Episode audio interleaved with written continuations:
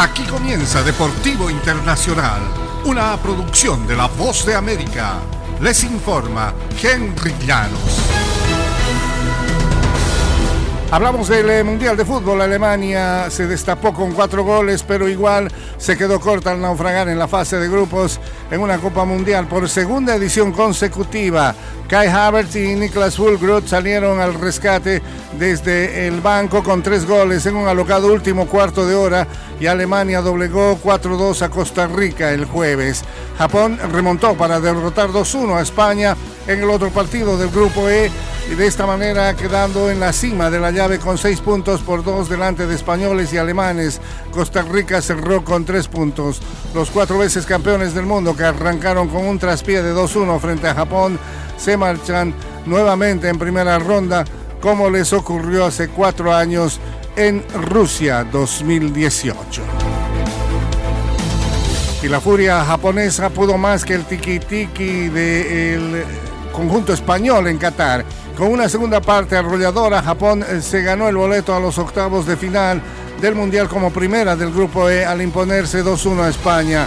Los dirigidos por Luis Enrique, que partían con el cartel de favoritos, avanzaron como segundos en la llave tras el triunfo de Alemania por 4-2 sobre Costa Rica.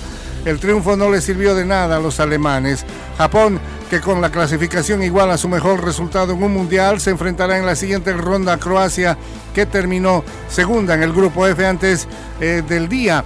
España se medirá a Marruecos, que fue primera en esa llave. Y tras una primera mitad en la que estuvo a merced de un aplastante dominio español, Japón recuperó el empuje tras el descanso y en apenas unos minutos le dio la vuelta al partido y al marcador con un potente disparo desde la frontal del área, Richard Duan acababa de saltar al césped y batió a Unai Simón, el arquero de España.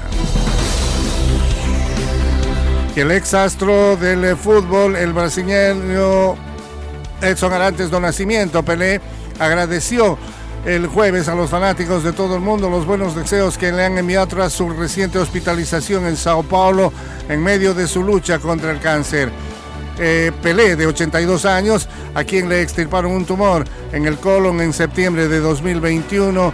Ingresó el martes en una clínica para regularle su medicación según una de sus hijas.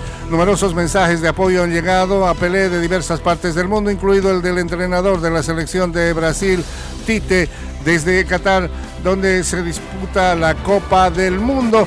Y hoy precisamente veremos nuevamente a Brasil en acción. Y hasta aquí Deportivo Internacional, una producción de La Voz de América.